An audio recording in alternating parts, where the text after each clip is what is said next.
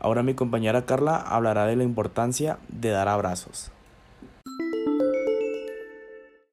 Ahora mi compañera Carla hablará de la importancia de dar abrazos.